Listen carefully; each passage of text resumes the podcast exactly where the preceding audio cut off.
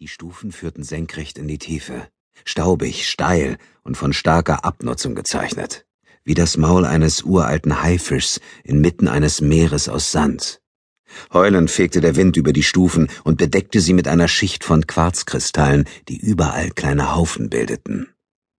Professor Ahmed Hamadi von der Universität Bagdad kniff die Augen zusammen. Drüben bei Mossul war die Sonne aufgegangen, über der aufgewirbelten Wüste sah er die flammenden Strahlen, die die Bergkuppen berührten und rasch nach unten glitten. Noch etwa eine halbe Stunde, dann würde die gleißende Helligkeit ihrer Augen blenden. Was denkst du, Hassan? Ist es das, wofür ich es halte? Das Reden fiel ihm schwer, seine Kehle war wie ausgetrocknet. Er hatte ein Taschentuch vor den Mund gebunden, um den Sand nicht einzuatmen. Das Gesicht seines Sohnes leuchtete in der Dämmerung. Wie, wie kannst du nur fragen, Baba? Sieh dir die Stufen an, sie sind alt, verdammt alt. Du, du hast es geschafft. Allah hat deine Gebete erhört. Ahmed schob seinen Hut in den Nacken. Trotz des kühlen Windes schwitzte er, sein Körper glühte vor Aufregung, er fühlte sich zittrig und krank. War es möglich? Hatte Allah ihn wirklich erhört? Er grub bereits seit so langer Zeit, dass er schon fast nicht mehr damit gerechnet hatte, fündig zu werden. Jahrelange Rückschläge, Demütigungen und Spott hatten Narben auf seiner Seele hinterlassen. Die Verletzungen reichten tief. Er wollte das Gefühl von Freude und Triumph nicht an sich heranlassen, nicht, ehe er wirklich sicher war, dass er gefunden hatte, wonach er suchte. Kurz entschlossen streifte er die hochgekrempelten Ärmel runter. Ich kann nicht länger warten. Ich muss wissen, was da unten ist. Jetzt! Hassans Augen blitzten auf. Ich hol die Lampe. Sein Sohn eilte rüber zum Pickup, zog die staubige Plane von der Ladefläche und kletterte hinauf. Der portable Halogenscheinwerfer lag irgendwo zwischen all den anderen Ausgrabungswerkzeugen.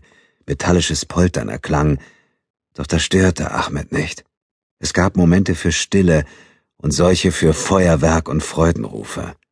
Er versuchte sich das Bild einzuprägen, jeden kleinen Ausschnitt, jedes noch so unwichtige Detail die Staubschicht auf der Karosserie des Toyotas, der abblätternde Lack, die runtergenudelten Reifen.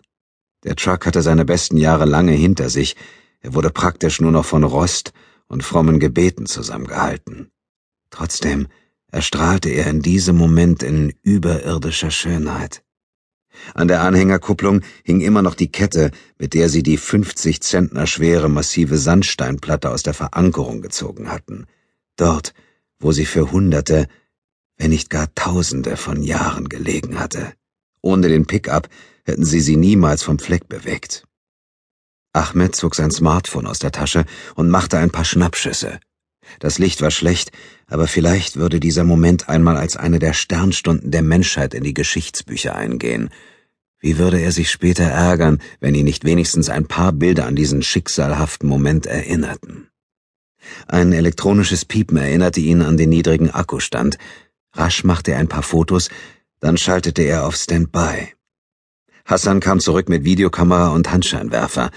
Die Halogenbirne warf einen hellen Finger in den aufgewirbelten Sand. Ahmed riss ihm die Lampe aus der Hand und leuchtete in die Öffnung. Sein Sohn hatte recht gehabt. Die Stufen waren alt, viel älter, als seine schlechten Augen ihn zunächst hatten erkennen lassen. Die Art und Weise, wie die Erbauer die Platten zusammengefügt hatten, ließ erahnen, dass sie aus babylonischer oder assyrischer Zeit stammten, demnach also etwa 2500 Jahre alt waren. Das musste natürlich genauer untersucht werden, aber zuerst mal war es wichtig, sicherzugehen, dass sie nicht aus Versehen einen Bunker der Terrormiliz freigelegt hatten. Die Fundstätte war antik, mehr brauchten sie im Moment nicht zu wissen.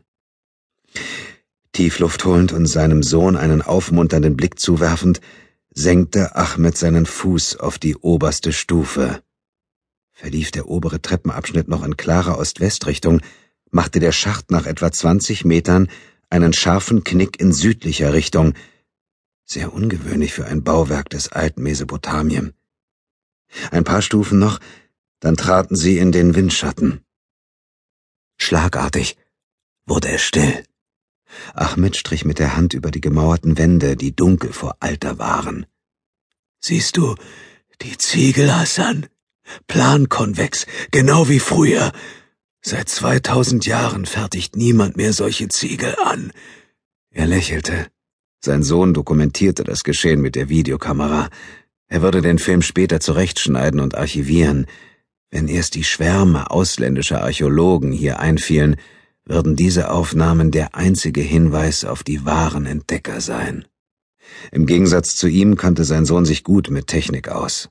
Ahmed war in einer Zeit aufgewachsen, als Archäologie noch mit Maultieren, Klappspaten und Theodoliten betrieben wurde.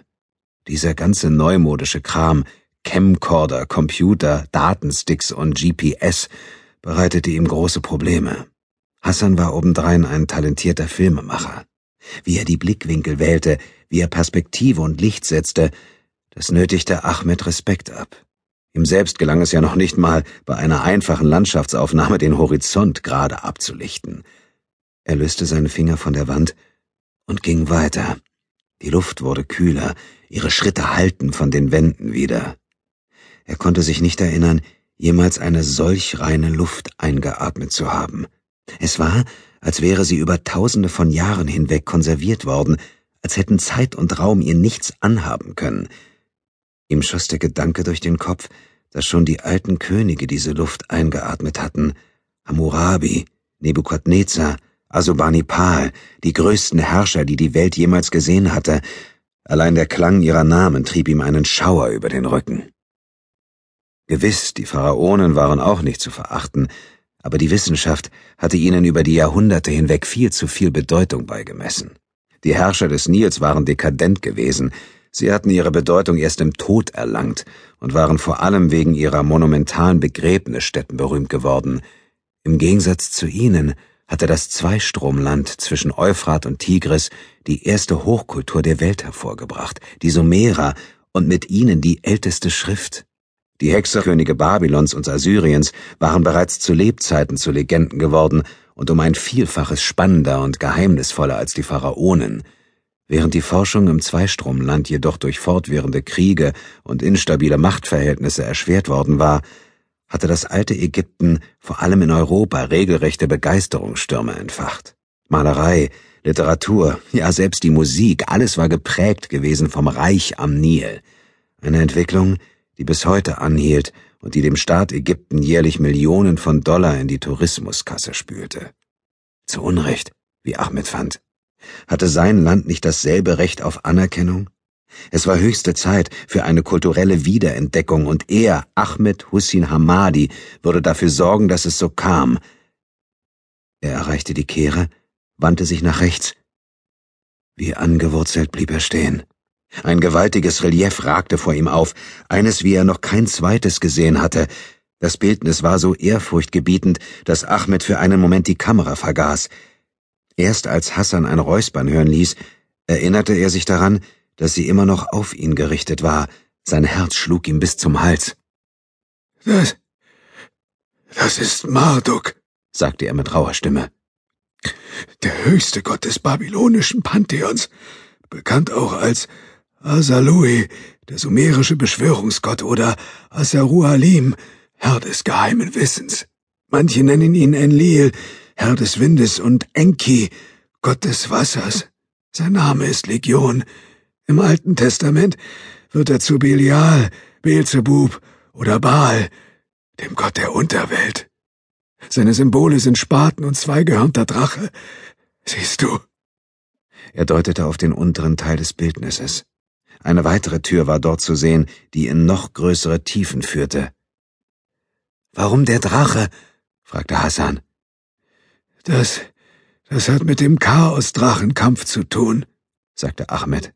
In der Legende tritt Marduk gegen Tiamat, die Göttin der Salzwasserozeane, an. Er besiegte sie und spaltete sie in zwei Hälften. Aus der einen formte er die Welt, aus der anderen den Himmel.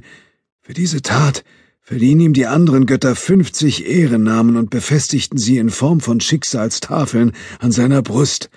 Marduk war unumstrittener Herrscher über alle anderen Götter. Er errichtete seinen Thron in Babylon und erklärte die Stadt zum Zentrum der Welt. Ahmeds Wangen glühten vor Aufregung, während die Lampe immer neue Details enthüllte. Oh, oh, siehst du das, das prachtvolle Gewand mit den aufwendigen Stickereien? Manch einer meiner Kollegen hat sie als Sterne gedeutet, als einen Hinweis auf Marduks Herkunft.